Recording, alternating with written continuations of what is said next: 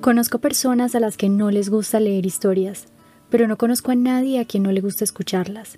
Esto es Había una voz, y es mi voz la que te lee cuentos, poemas y fragmentos literarios para conectarte con la magia de escuchar historias.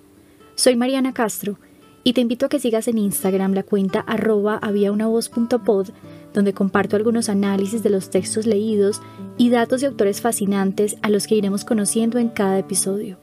Disfruta de esta lectura en mi voz. Tres mujeres. Un poema de Silvia Plath.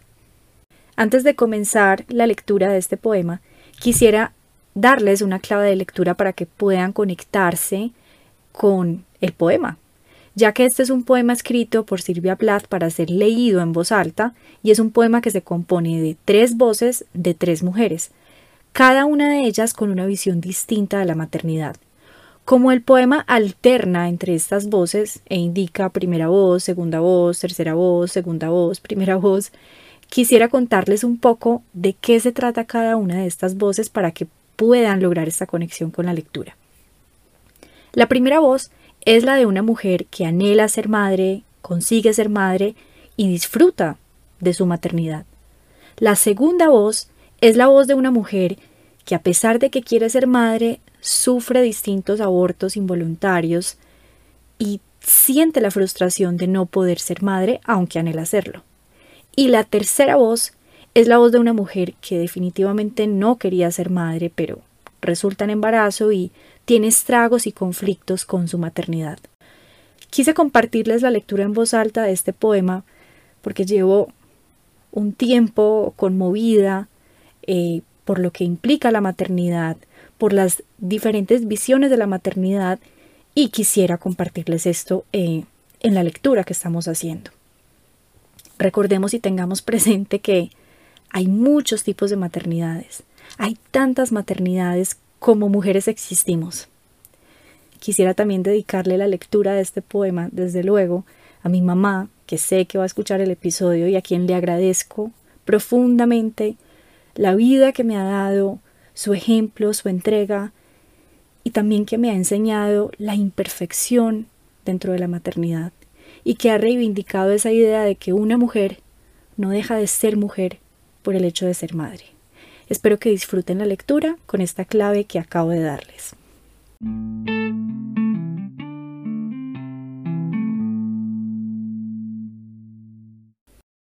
Primera voz.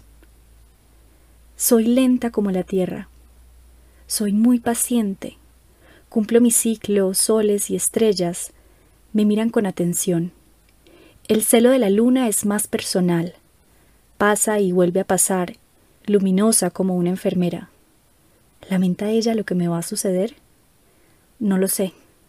Está simplemente asombrada ante la fecundidad. Cuando salgo soy un gran suceso. No tengo necesidad de pensar o de prepararme. Lo que sucede en mí tendrá lugar de todos modos. El faisán se yergue sobre la colina, se alisa las plumas pardas. Sonrío a mi pesar a todo lo que conozco. Hojas y pétalos me acompañan. Estoy lista. Segunda voz. Cuando la vi por primera vez, esta pequeña hemorragia, no lo creí. Veía a los hombres andar a mi alrededor en la oficina. Estaban tan tranquilos. Algo había de cartón en ellos, después comprendí. Esta banalidad tan vacía la que engendra las ideas, las destrucciones, los bulldozers, las guillotinas, las habitaciones blancas llenas de aullidos y las abstracciones, estos arcángeles fríos. Yo estaba sentada ante mi máquina de escribir, en sastre y tacones altos, cuando el hombre para el que trabajo me dijo sonriente Vio un fantasma. De pronto está usted tan pálida. No dije nada. No alcanzaba a creer. Es, que es tan difícil para el espíritu concebir una cara, una boca. Los pedidos salen de las teclas negras y las teclas negras salen de mis dedos alfabéticos. Ellas ordenan las piezas.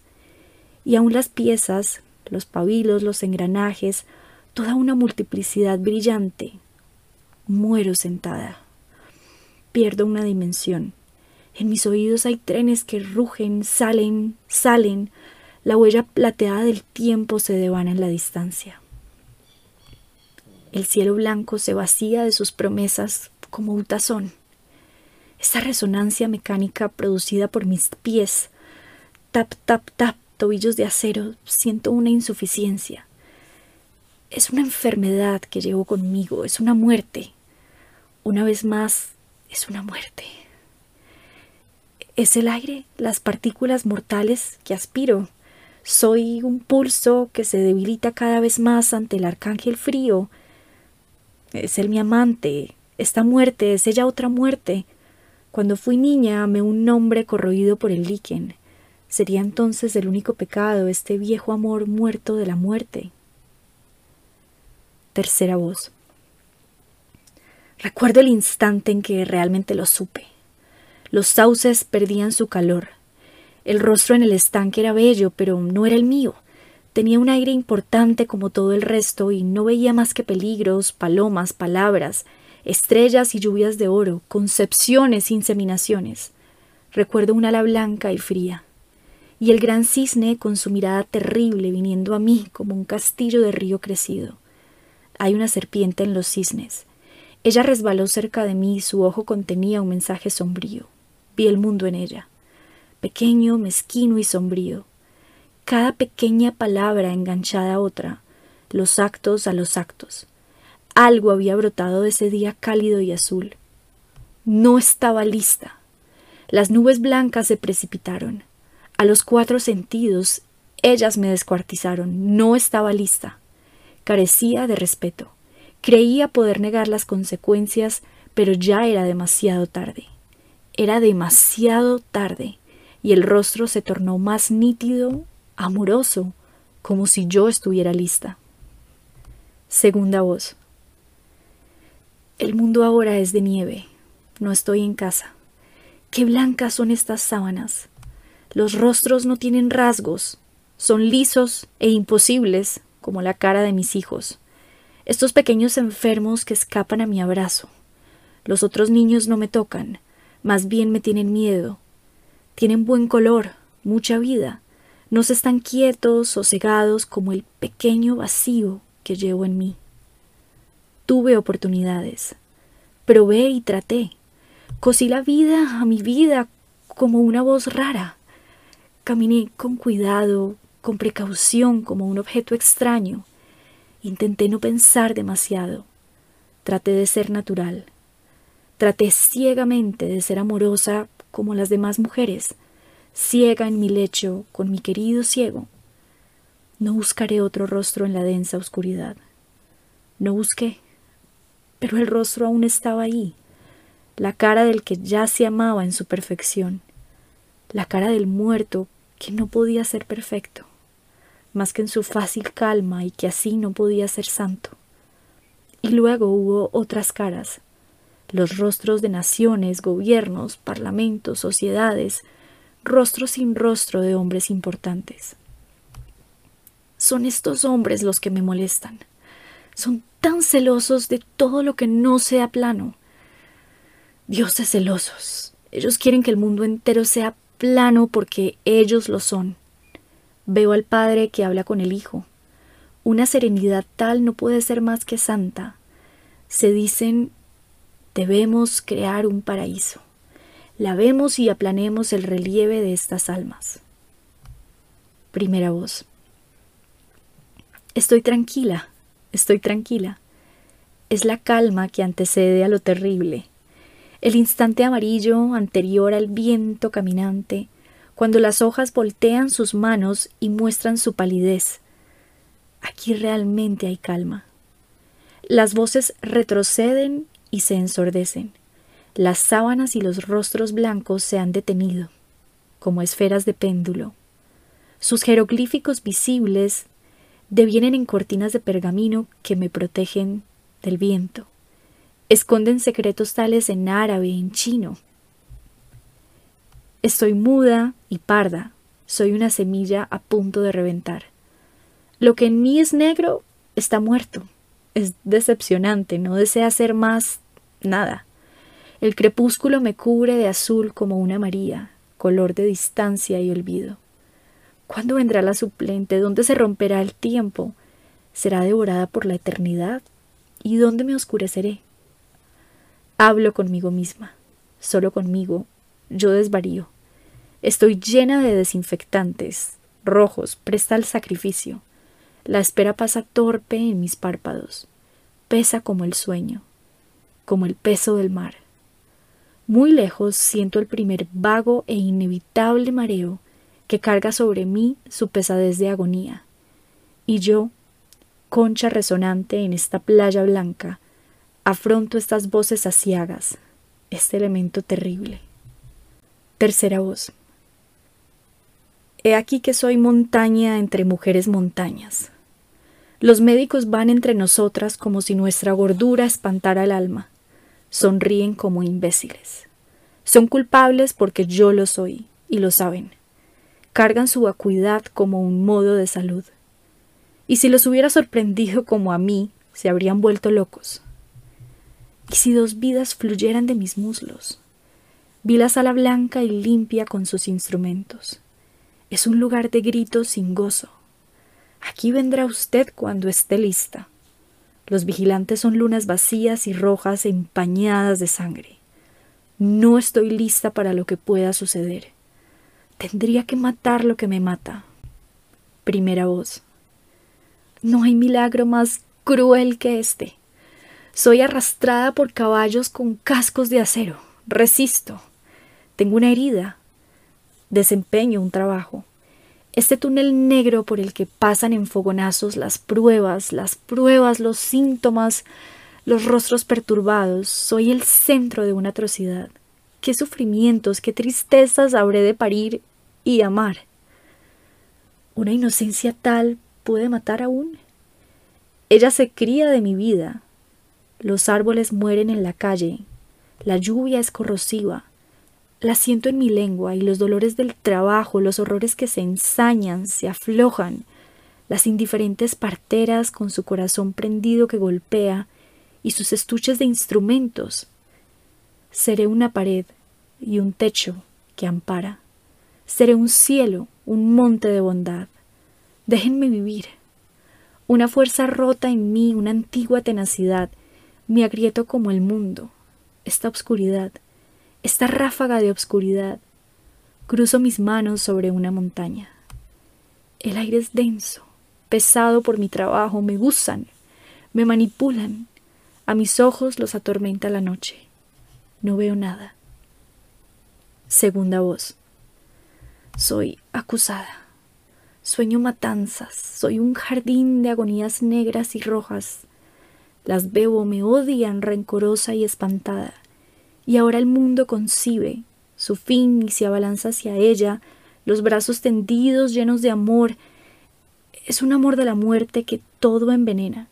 Un sol muerto destiñe el periódico, se torna rojo.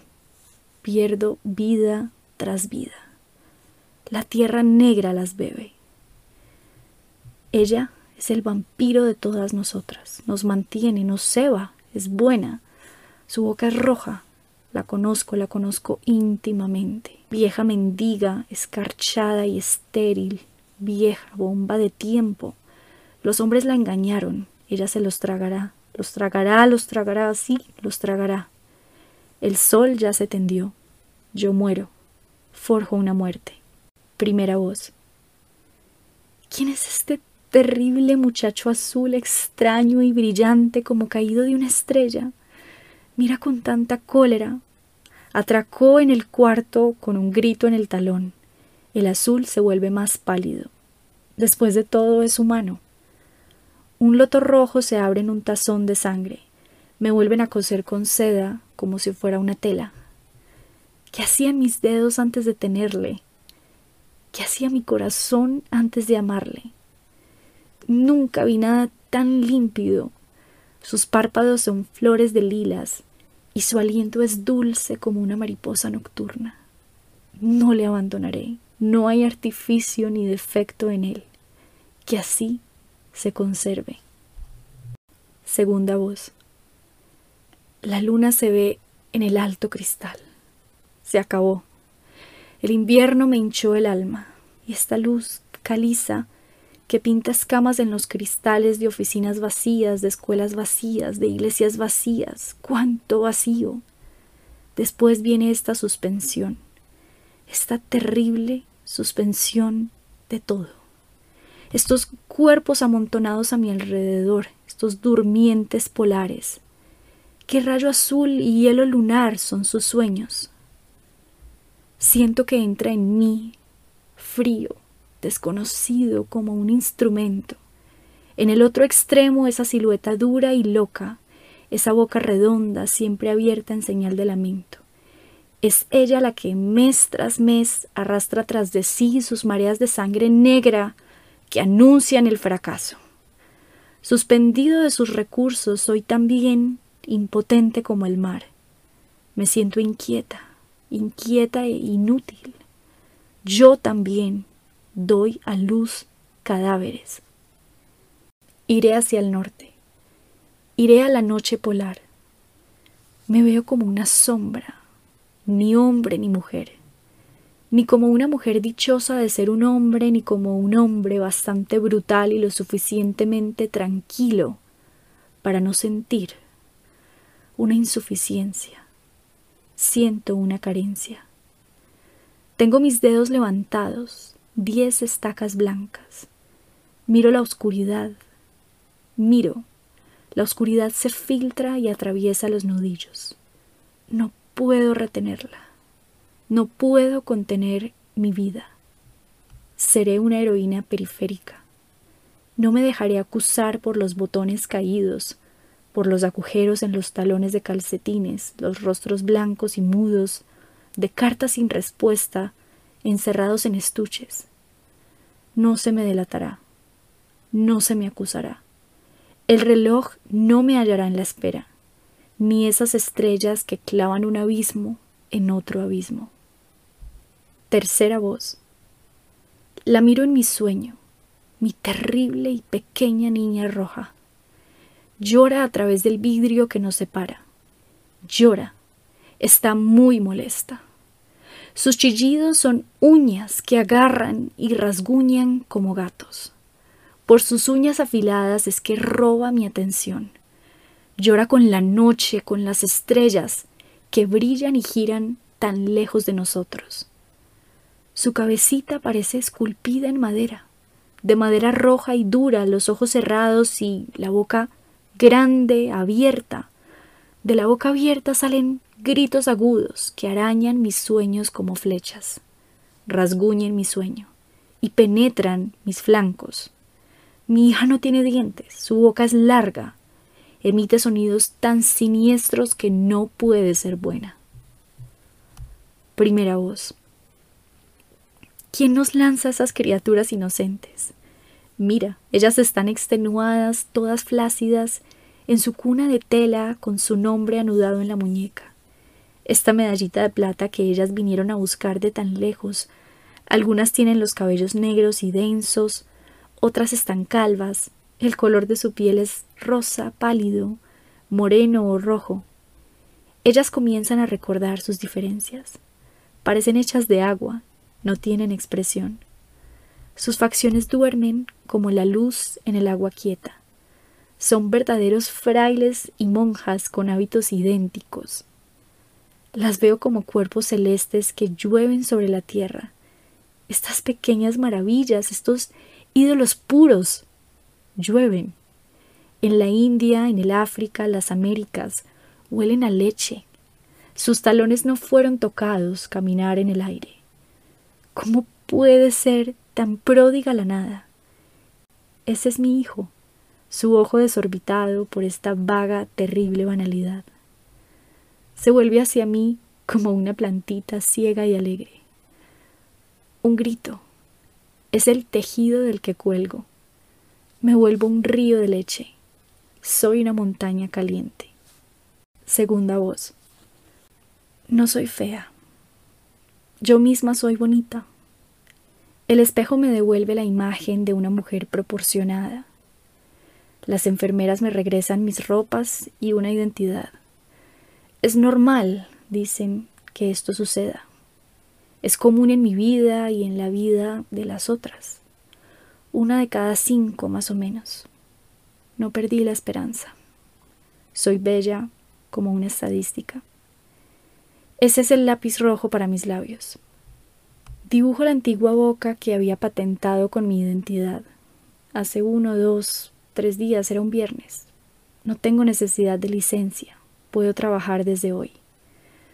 Puedo querer a mi marido, que comprenderá, que me querrá a través de las penas de mi dolencia, como si yo hubiera perdido un ojo, una pierna o la lengua. Heme aquí de pie, un poco ciega. Me alejo sobre ruedas a modo de piernas. Esto marcha muy bien. Y aprendo a hablar con los dedos, no con la lengua. El cuerpo está pleno de recursos. El cuerpo de una estrella de mar puede empujar sus brazos, y las salamandras son ricas en piernas. Que yo sea pródiga en lo que me falta. Tercera voz. Es una pequeña isla dormida y apacible, y yo soy un blanco navío mugiente. Adiós, adiós. El sol está caliente, muy lúgubre. Las flores de esta sala son rojas y tropicales. Vivieron toda su vida detrás del vaso, cuidadas con ternura. Todavía enfrentan un invierno de sábanas y rostros blancos. Tengo muy pocas cosas en mi valija. Los vestidos de una mujer gorda que no conozco, Allí está mi peine y mi cepillo. Hay un vacío. Soy tan vulnerable de repente. Soy una herida que abandona el hospital. Soy una herida que dejan partir. Atrás dejo mi salud. Dejo a alguien que quería adherirse a mí. Desato sus dedos como vendajes. Me voy. Segunda voz. Soy mía de nuevo. Todo está en su lugar. Estoy desangrada blanca como la cera, no tengo ataduras. Soy plana y virginal. Esto quiere decir que nada ha sucedido, nada que no pudiera estar borrado, arrancado, raspado o recomenzado. Estas pequeñas ramas negras ya no piensan en florecer. Y estos cauces tan secos ya no sueñan con la lluvia. Y esta mujer que me encuentra en los escaparates está impecable. Estuvo a punto de ser transparente como un espíritu. Tímidamente es como ella sobrepone su cuidada persona al infierno de naranjas de África y de cerdos colgados de las patas. Más tarde ella vuelve a la realidad. Soy yo. Soy yo quien saborea la amargura entre los dientes, la incalculable maldad cotidiana. Primera voz. ¿Cuánto tiempo podré ser un muro protegido del viento? ¿Cuánto tiempo podría yo atenuar al sol con la sombra de mi mano, interpretar los rayos azules de la luna fría? Las voces de la soledad, las voces del dolor, golpean mi espalda incansablemente. ¿Podrá esta pequeña mecedora calmarlas? ¿Cuánto tiempo podré ser pared alrededor de mi propiedad verde? ¿Cuánto tiempo podrán ser mis manos una venda para su mal y mis palabras colibríes deslumbrantes podrán seguir consolándola? Es una cosa terrible que esté tan abierta como si mi corazón elaborara un rostro e hiciera su entrada en el mundo. Tercera voz. Hoy los sentidos están ebrios de primavera. Mi capa negra es un pequeño sepelio. Esto testimonia mi formalidad. Llevo mis libros especializados a mi costado. Hace poco tuve una vieja herida, pero ya está en vías de sanar. Yo soñaba una isla roja de gritos. Fue un sueño sin importancia. Primera voz. El alba abre sus pétalos en el gran olmo al lado de la casa. Los vencejos regresaron. Silban como cohetes de papel. Oigo el sonido de las horas que se amplifica y se desvanece en los caminos huecos. Oigo las vacas que mugen. Los colores recobran su resplandor y el heno mojado humea al sol. Los narcisos entreabren su rostro blanco en el huerto. Estoy tranquila, estoy tranquila. Estos son los colores claros de la habitación del niño. Estos son los canarios que picotean y los alegres corderos. De nuevo soy sencilla. Creo en los milagros. No creo en esos niños aterradores cuyos ojos blancos y manos sin dedos dislocan mi sueño. Esos no son míos, no me pertenecen. Voy a meditar en el orden de las cosas. Voy a meditar en mi muchachito. No camina, no me dice ni una palabra. Aún está en pañales, en mantillas blancas. Sin embargo, él es rosa y perfecto. Sonríe tan seguido. Tapicé su habitación de rosas gigantes. Por todas partes pinté corazoncitos. No lo quiero talentoso. Es la excepción lo que le interesa al diablo, es la excepción la que trepa la colina dolorosa, que se sienta en el desierto y hace sufrir al corazón de su madre. Lo quiero superficial y que me ame como lo amo, y que se case con quien quiera y donde quiera. Tercera voz el calor del mediodía en los alrededores, los botones de oro, se doblan y funden, y los amantes no dejan de pasar. Son oscuros y vacíos como sombras. Es de tal suerte sano que no haya apegos. Soy solitaria como la hierba. ¿Qué es esto que me falta? Jamás la encontraré, sea lo que sea. Los cisnes se han ido, el río aún recuerda su blancura. Él busca sus fulgores, encuentra sus formas en una nube. ¿Qué es este pájaro que llama con tal dolor en la voz? Dice que estoy más joven que nunca. ¿Qué es esto que me falta? Segunda voz. Estoy en casa a la luz de la lámpara. Los atardeceres se prolongan. Remiendo una falda de seda. Mi marido lee. Con qué belleza la luz abarca todo esto. Hay una suerte de vaho en el aire primaveral, un vaho que impregna de rosa los parques y las pequeñas estatuas, como si una ternura se despertara, una ternura que no extenúa, que cura. Espero y estoy mal, creo que estoy sanando. Quedan demasiadas cosas por hacer. Mis manos, pueden coser con cuidado este encaje a esta tela. Mi marido puede voltear y volver las páginas de un libro. Y así estamos juntos en casa durante horas. Solo el tiempo pesa en nuestras manos. Solo el tiempo, que tampoco es material. De golpe las calles pueden volverse papel, pero me repongo. De mi larga caída y me recupero en mi cama, al amparo del colchón las manos verdes de vida, atadas como para una caída. Me recupero. Ya no soy una sombra, aunque haya una sombra que sale de mis pies. Soy una esposa. La ciudad espera y tiene un mal. Las yerbitas crujen a través de las piedras y están.